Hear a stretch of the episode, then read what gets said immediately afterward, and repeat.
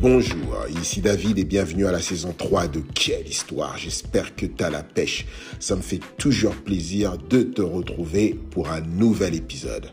Alors, je t'explique. Dans chaque épisode, je déroule le tapis rouge pour un ou une invitée qui se démarque dans notre société. Mais avant toute chose, n'oublie pas de t'abonner, de liker et de partager. Abonne-toi pour recevoir les notifications des nouveaux épisodes. Like parce que c'est un bon petit moment passé ensemble et partage parce que ben ça ne mange pas de pain.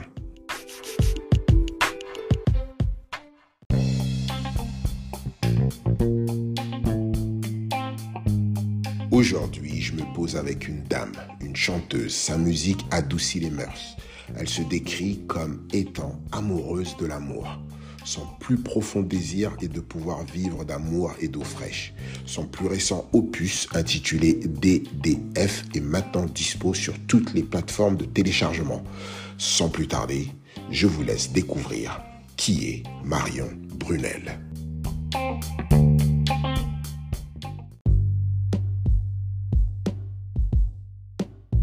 Bonjour Marion, comment vas-tu?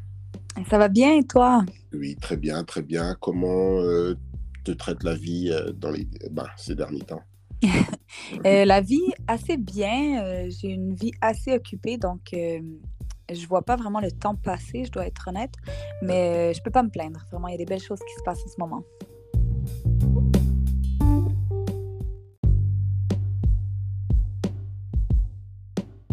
On va faire un voyage dans le temps.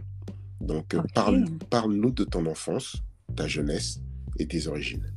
Waouh, mon enfance, quelle belle enfance. Euh, en fait, moi, je suis née à Montréal, au Québec, euh, Canada. Et j'ai grandi dans une famille de six enfants, donc on était trois frères, trois sœurs. Mhm. mes deux parents sont artistes, donc chez nous, je vais essayer de te faire voyager un peu dans le temps, comme tu dis imagine-toi la scène. Euh, à la maison, il y a toujours du bruit, toujours de la musique, des cris, euh, des choses qui se passent, euh, des téléphones qui sonnent, parce qu'à l'époque, il y avait un téléphone pour tout le monde. Donc, le téléphone n'arrêtait pas de sonner. Mm-hmm. c'est pour toi le téléphone, tout ça. Donc, j'ai grandi dans cette ambiance-là très, très musicale, colorée, festive un peu. Mm-hmm. J'ai étudié le violon quand j'étais au primaire jusqu'au secondaire. Et, euh, voilà, j'ai fait de la musique un peu euh, dès que j'étais petite. Je me suis baignée là-dedans. Et, euh, et, voilà quoi. C'est comme ça que ma vie a commencé. Et d'où te vient justement ce goût de la musique, ce désir de faire de la musique? Est-ce qu'il y a un membre de ta famille qui, enfin, tu m'as dit que tes parents ils faisaient de la musique, mais est-ce que c'est par rapport à eux, c'est par rapport à autre chose? Et comment ça a commencé tout ça? Ouais, ben en fait, mes deux parents sont artistes, mais j'ai pas précisé. Mon père est photographe, donc c'était des ah. artistes visuels. D'accord. Donc, euh, mon père est, photographe, ma mère, elle est artiste peintre et euh, auteur aussi, euh, de, écrivaine de livres. D'accord. Et à la maison, par contre, il y avait un piano. Donc, il y avait un piano familial, piano électrique, mais comme un piano droit. Mhm. Alors, il y avait toujours de la musique. Si c'était mon père qui s'assoyait, il jouait des chansons des Beatles, de de Paolo Conte, de plein de chansons. Euh, Bob Dylan adorait aussi. Ma mère, elle jouait de la flûte traversière. Donc, même si c'était des artistes visuels, il y avait toujours de la musique à la maison. Euh, j'avais mes deux grands frères, en fait, qui faisaient de la musique. Mon plus grand frère, il faisait de la musique électronique. D'accord. Il s'appelle Éloi Brunel. C'est un DJ qui a fait le tour du monde.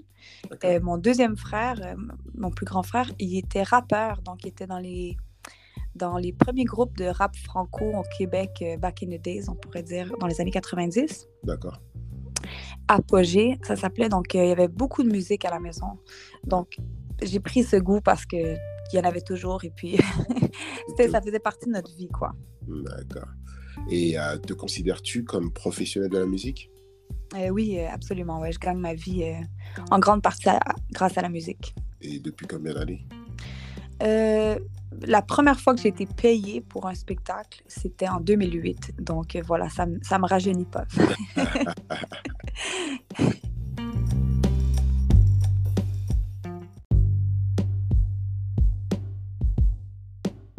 Et quels sont tes projets euh, musicaux actuels?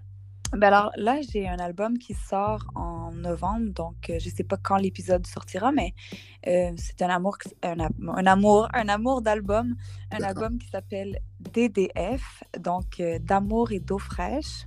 D'accord. C'est pour rafraîchir un peu l'ambiance musicale. Moi, je suis une romantique éternelle, donc je me suis donné le droit d'être d'être cette romantique que je suis. Et j'ai des vidéoclips qui vont sortir aussi. Je vais faire des spectacles à Montréal. Et euh, c'est des collaborations aussi avec des artistes qui s'en viennent. Donc, euh, j'ai plein de petites surprises qui, qui s'en viennent au cours de, de l'année 2000, la fin 2022 et début 2023. Euh,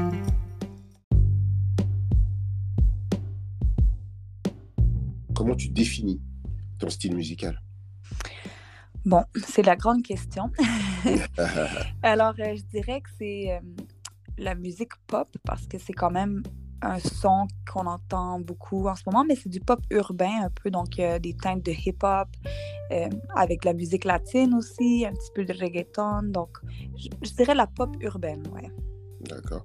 Et euh, est-ce que tu as déjà un album sur le marché? Tu parles d'un nouvel album, d'un prochain album Est-ce qu'il y, en a, y en a un, deux, trois? Il y en a plusieurs dans... Enfin, tu en as fait plusieurs Oui, alors, euh, comme on a dit plus tôt, euh, je ne suis pas la plus jeune des artistes, mais j'ai un historique. J'ai un historique. D'accord. Donc, j'ai deux albums déjà sortis. Quels sont les titres? alors, le premier album, c'est La pluie tombe. Donc, euh, La pluie qui tombe du ciel. Je l'ai lancé en 2012. C'était mon premier album euh, totalement en français. D'accord. Et euh, mon deuxième album, il s'appelait Ahora Existo. Donc, c'était un album enregistré à Cuba, totalement en espagnol, avec juste des Cubains sur l'album. Et j'ai aussi un EP qui est sorti en 2020, donc en pleine pandémie, qui s'appelle Ailleurs. Et voilà. Et puis, as-tu un, un, single, un nouveau single ou un single qui tourne actuellement? Euh, Oui, en fait, euh, j'avais un single qui s'appelle Emmène-moi Mi Havana, qui va faire mhm. partie de l'album, mhm. qui a tourné dans plus de 60 stations radio euh, au Québec et au Canada. Mhm. J'ai des chansons qui sont sur les radios satellites, donc Hors la loi avec Looney 514. Et là, il y a un nouvel extrait radio qui vient de sortir, ça s'appelle Obsession. Et ça fait partie de l'album aussi et c'est, ça commence à rouler sur les radios. Euh, je suis très contente. D'accord.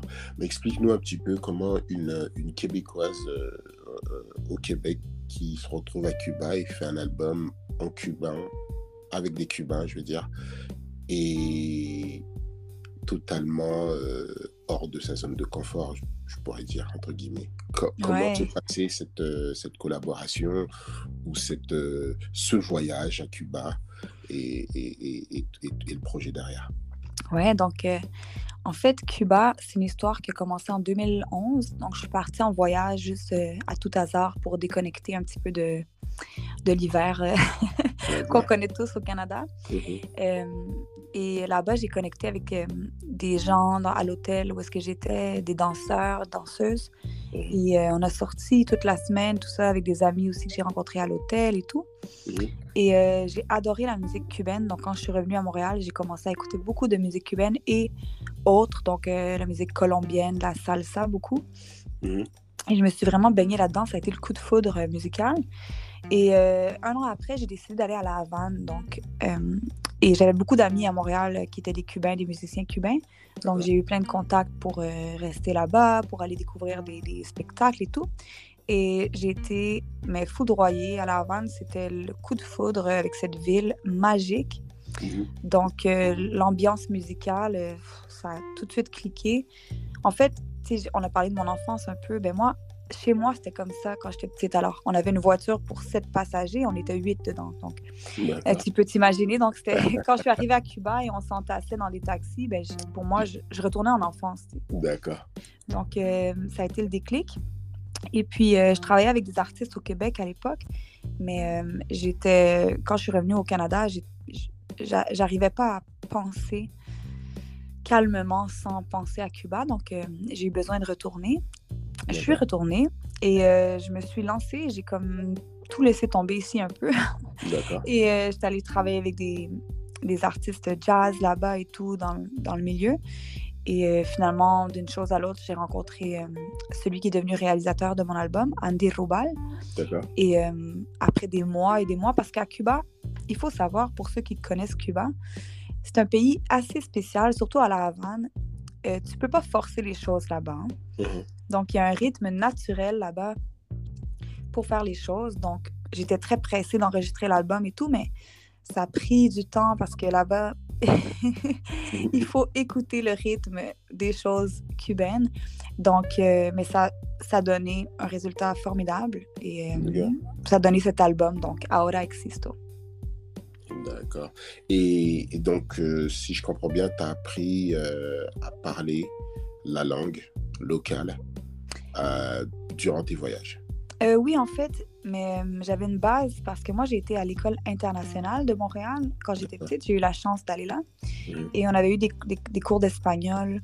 Donc, j'avais quand même une bonne base, mais elle était loin, disons. elle était très loin. D'accord. Donc, à Cuba, j'ai pas eu le choix que de la ressortir, cette base-là, et de, d'inventer des mots et de me lancer et d'apprendre à parler jusqu'à ce que j'apprenne à. J'ai réussi à maîtriser la langue. Donc, euh, Ouais, exact. C'est grâce à, au temps passé là-bas avec les gens qui, qui, me parlaient comme si je parlais. Ils me parlaient comme si je comprenais tout et je comprenais la moitié, mais finalement, j'ai réussi à comprendre tout et euh, parler euh, presque parfaitement.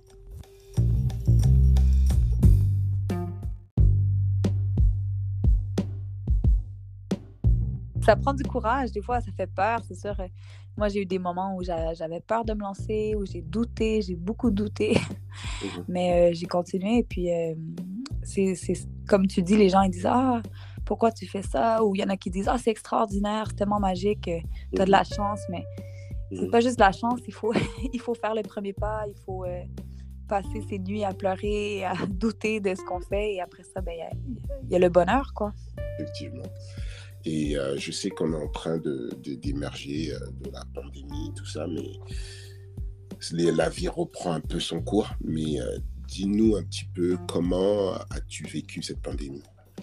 Euh, Alors, quand la pandémie est arrivée, c'est sûr ça a pris tout le monde par surprise. Moi, je suis maman de deux enfants. Donc, assez, assez, jeune, ouais. Donc, le plus grand a maintenant 8 ans et le plus jeune a 5 ans. Mais au début de la pandémie, donc il y avait euh, deux ans de moins. donc il y avait 4 ans et 6 euh, pas 4 ans, mon Dieu, mes mathématiques, 3 ans et 6 ans. D'accord. Et euh, bon, c'est sûr que les spectacles cancellés, insécurité financière, etc. Mais malgré tout, on a essayé de profiter de ces moments-là qu'on n'avait pas. Donc l'école était fermée, la garderie était fermée, les spectacles étaient annulés. Donc euh, nous, on était à Cuba. En fait, moi, j'étais à Cuba quand la pandémie a commencé et j'ai dû choisir de revenir euh, ou de rester. J'ai hésité, mais euh, je regrette pas d'être revenue, en fait, parce que c'est sûr, après ça, il n'y avait plus de, de vols. Tout était fermé. Donc, ça, ça, a changé un petit peu le, le futur que je devais avoir à cette époque-là, comme pour tout le monde. Mais en fin de compte, ça a donné un, des choses nouvelles. Euh, ça m'a permis de me réinstaller à Montréal, de, d'avoir cette stabilité-là euh, physique, donc plus à Montréal qu'à Cuba, que mmh. j'avais. Et de passer du temps à composer des nouvelles chansons et à me remettre un peu dans cette euh, mode de création plus que de, de performance. Donc, c'est ça aussi qui est arrivé dans le monde artistique, je crois. Au lieu d'avoir des millions de spectacles, ben, il y a eu des millions d'albums. Donc, euh, ça fait du bien, malgré, euh, malgré les défis. Donc, je peux pas juste dire que c'est positif. C'est sûr qu'il y a des gens qui ont perdu des êtres chers. Il y a beaucoup de gens qui, qui ont, euh, qui ont pas survécu. Donc, c'est très triste. Mais je crois qu'il n'y a rien qui arrive pour rien. Donc, pour moi, ça a été quand même assez positif en bout, en bout de ligne.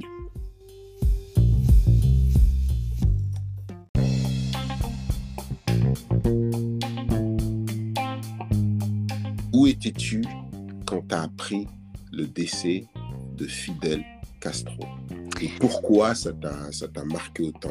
Qu'est-ce qu'il représente pour toi? Donc, Fidel Castro, pour ceux qui connaissent le personnage, c'est un personnage assez controversé. Donc, il y en a qui l'adorent, il y en a qui le détestent. Euh, moi, je suis parmi celles qui étaient plus en admiration euh, du personnage. Euh, donc, j'avais quand même un profond respect pour lui. Malgré qu'il ait fait des erreurs. Donc, je suis pas en train de faire euh, l'apologie du personnage ni la défense du personnage, mais mhm. c'était une figure qui, pour moi, a fait des choses quand même assez hors de l'ordinaire mhm. et qui avait des valeurs quand même assez humaines. Donc, euh, donc voilà, j'habitais à Cuba, donc le Cuba de Fidel Castro. Mhm. Et tout d'un coup, j'étais dans un club, en fait, un club de, où des spectacles, la mhm. Fabrica de Arte, mhm. qui est à La Havane. On voyait, je sais pas c'est quoi le spectacle, je me rappelle plus vraiment du spectacle, je me rappelle juste qu'on était là-bas avec des amis. Mhm. Et, euh, et tout d'un coup, voilà, euh, le, spectacle arrête et puis, euh, bon, il faut fermer tout, Fidel Castro est décédé. Donc, euh, OK, pardon. Fait que là, la panique générale, alors il y, avait beaucoup de gens qui étaient en visite aussi à Cuba. Ils disaient, oh mon Dieu, est-ce qu'il va y avoir des émeutes? Est-ce qu'on va être expulsé? Alors, la panique générale, quoi. Et euh, on rentre à la maison, donc, et évidemment, à la télévision, tout ce qu'il y avait pendant une semaine, c'était l'histoire de Fidel Castro, etc. etc. Et euh, c'était un deuil national, donc on ne pouvait pas faire jouer de musique pendant, je pense que c'était deux semaines, ou une ou deux semaines, en tout cas, ça paraissait une éternité. Mais euh, c'était très spécial, donc il y avait ce silence dans toute la Havane. Il n'y avait pas de musique qui jouait, pas de spectacle. Tout ce qu'on entendait pendant euh, cette période-là, c'était des documentaires historiques sur la vie de Fidel Castro. C'était très euh, spécial. Et, et là, il y a eu cette question de que sera Cuba après Fidel. Mm-hmm. Et c'est encore en train de se définir, je crois, euh, quotidiennement. Mm-hmm. Donc, c'est ça. Pour moi, ça a été très marquant. Mon fils était là, il chantait les chansons patriotiques avec tout le monde dans la rue parce que c'était un mouvement. Il y avait des gens qui pleuraient pendant deux semaines. Il y avait des mm-hmm. gens qui, qui fêtaient, mais secrètement. Donc, euh, voilà, ça, ça, a été marquant pour moi. Je me sentais privilégiée d'avoir connu le Cuba avec ah, Fidel et après. Après Fidel, ouais, parce que euh, c'est une chose d'avoir une personne euh, aussi emblématique euh, décédée, mais quand on est sur place, toi, tu étais dans le pays. Exact. Tu as vécu ça de l'intérieur, donc je comprends comment ça a pu te. Ouais, c'était très spécial. Je me sentais, dans... je me sentais vraiment à un endroit d'un moment historique complètement, ouais. Et, euh, et depuis t'es retourné, est-ce que tu as vu des changements? Tu as vu des changements positifs, négatifs? Euh, Qu'est-ce que tu peux, euh, qu'est-ce que tu as pu, si tu as pu soutirer de. Enfin, pas soutirer, mais quelle différence as-tu vu mm-hmm. entre l'avant et l'après ben, En fait, il faut dire que c'était déjà plus lui qui gouvernait quand il est décédé, c'était son frère, mais quand même, il était encore là, il faisait encore des articles dans les journaux. Il y a eu un changement de gouvernement récemment, donc c'est plus les Castro qui gouvernent. Euh, c'est sûr que ça a coïncidé avec beaucoup de choses, donc politiquement, je me, je me lancerai pas là-dedans. Mm-hmm. Euh, mais c'est sûr que quand c'était plus lui qui gouvernait, il y a quand même eu des changements positifs dans le sens où les gens ont eu le droit de vendre leur maison, euh, d'ouvrir des petits commerces, des trucs. Il y a eu quand même des, des changements positifs. Mhm. Mais là, euh, après ça, il y a eu aussi un changement de gouvernement aux États-Unis. Donc, il y a eu Donald Trump qui est rentré. Mhm. Et ça, euh, ça a vraiment un petit peu tout ramené en, arrière. Donc, on a eu Obama qui a vraiment changé beaucoup de choses pour Cuba. Il y avait comme une, une, abondance, il y avait beaucoup de, de tourisme américain. C'était vraiment chouette. Et quand Trump est arrivé, bon, ben, il a tout ramené en arrière. Donc, je ne peux pas vraiment dire que ça a été une différence du gouvernement cubain, sinon plus euh, américain. Donc, il y a eu plein de coïncidences. Donc, c'est pas mieux ou, pire euh, parce que c'est pas lié nécessairement au Castro, selon moi. Mm-hmm. Il y en a qui pourront euh, argumenter, mais, mais c'est sûr que c'est plus le même esprit. Donc, il n'y a plus cette, ce genre de solennité collective de Ah, Fidel Castro. Donc, il y a quelque chose qui s'est un petit peu perdu. Mais euh, c'est sûr que le changement euh, est toujours bon, mais c'est pas toujours rapide. Voilà.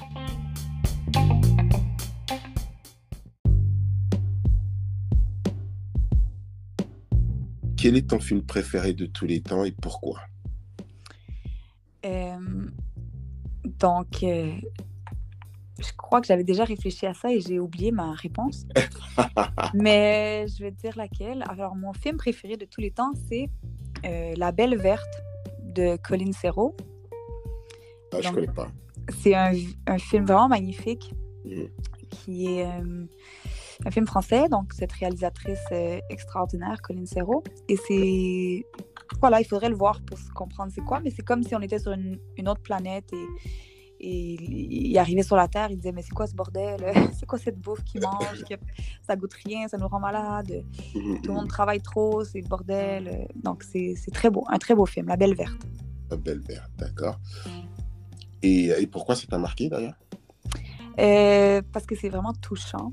Donc euh, c'est un film qui, euh, qui ramène un peu aux choses essentielles, qui parle de la maternité, de la vie de l'humanité, la fraternité, euh, la communauté, en fait. Donc, euh, ouais, c'est très beau. Très, très, très beau. D'accord. Et quelle est ta chanson préférée de tous les temps? Et pourquoi? Oui, justement. Donc, euh, je vais encore donner une réponse spontanée. je crois que c'est Ne me quitte pas de Jacques Brel. Ah, d'accord. Parce que. Uh-huh parce que c'est magnifique comme chanson. Tout simplement. OK. Euh, ne me quitte pas. Je veux dire, je pense que c'est une des plus belles chansons d'amour. Euh.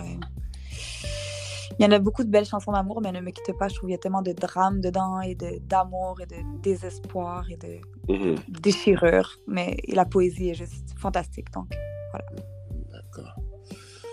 Tu veux être l'ombre de ton chien, l'ombre de ta de ta main, l'endroit de ton chien. Oh là là. D'accord. Ça, fait pleurer, ça fait pleurer. ah, c'est clair, c'est clair. Euh. Il faut oublier tout, tout oublier qui s'enfuit déjà. Oublier le temps des malentendus et le temps perdu à savoir comment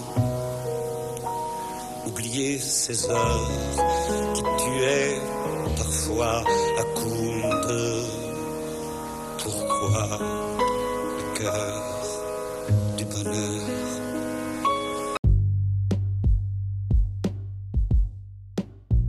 Nous allons passer à l'entretien que je nomme l'entretien vinyle ou CD. Oh, ok, ok. D'accord. Donc, euh, on va commencer avec euh, le titre de l'entretien. Euh, T'es plutôt vinyle ou plutôt CD ah, C'est trop dur. Euh, ben, je dirais vinyle parce que c'est vinyle. J'ai écouté beaucoup de vinyle à la maison quand j'étais petite et ça me ramène à mon enfance. Et sur scène, tu es plutôt live ou plutôt instrumental? Oh, c'est dur. mon cœur dit live. Et mon corps dit instrumental. Ben non. Mais ouais, j'aime beaucoup le live. D'accord, d'accord. Et côté voix, tu es plutôt euh, Whitney Houston ou plutôt Maria Carey? Oh, mais là, c'est presque la même chose. Ah Whitney et Mariah sont, sont identiques. Oh, euh... mon Dieu, Mariah Carey, je sais. Ouais, d'accord. Et. Euh... C'est dur. bon, peut-être que ça, ça ne te concerne pas, mais je voulais quand même demander, vu que tu es dans. Tu, tu, tu ton style musical est assez éclectique, donc euh, tu es plutôt sample ou plutôt création originale? Euh, création originale. Création originale, d'accord. Euh, T'es plutôt Apple Music ou plutôt Spotify? Ah Bon, il faut dire que Apple Music paye mieux les artistes. Ah. Donc, euh, moi, je suis abonnée aux deux, en fait. Euh, mais je préfère les playlists de Spotify. C'est sûr à 400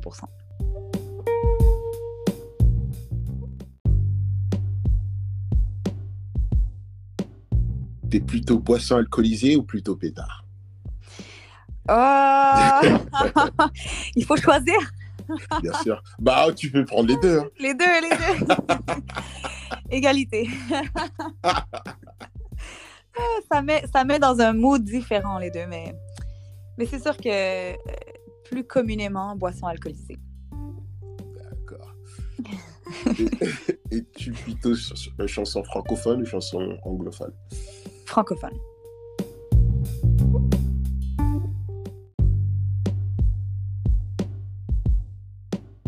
Je te demanderai de choisir un chiffre entre 1 et 10. Je te le dis? Oui. Ok. 7 7. Où te vois-tu dans 7 ans?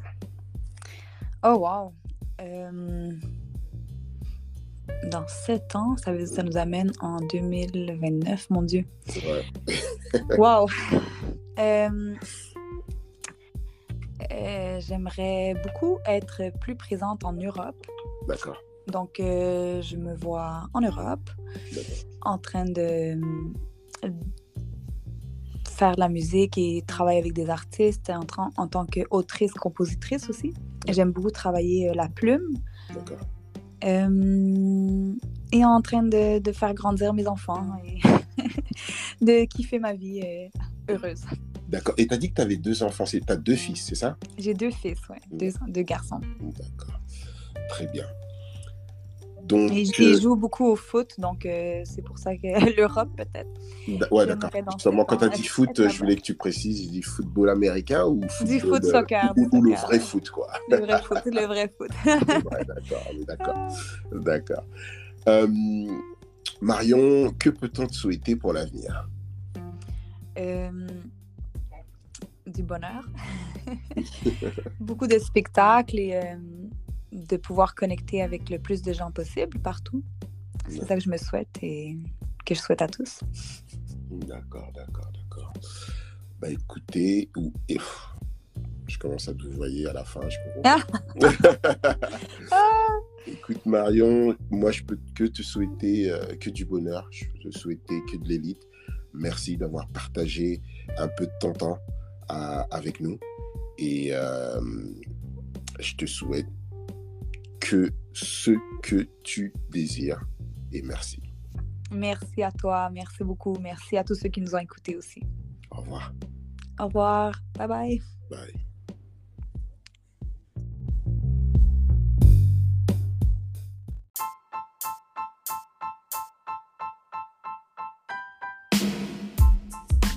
Et ben voilà, on arrive à la fin.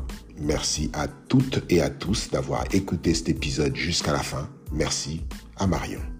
ALP, ALP et ALP. Abonne-toi, like et partage. Je répète, abonne-toi, like et partage. Lâche-moi 5 étoiles si tu es sur Apple Music ou un commentaire si tu utilises des plateformes telles que Spotify, Google Podcast et autres. Tout cela permettra de donner plus de visibilité au podcast, donc je compte sur toi. Suis-moi sur ma page Instagram et Facebook à quellehistoire.podcast. N'hésite pas à m'écrire par mail à quellehistoire.podcast à gmail.com. À chacun son histoire. Mais quelle histoire À toi de le découvrir dans le prochain épisode. Ciao ciao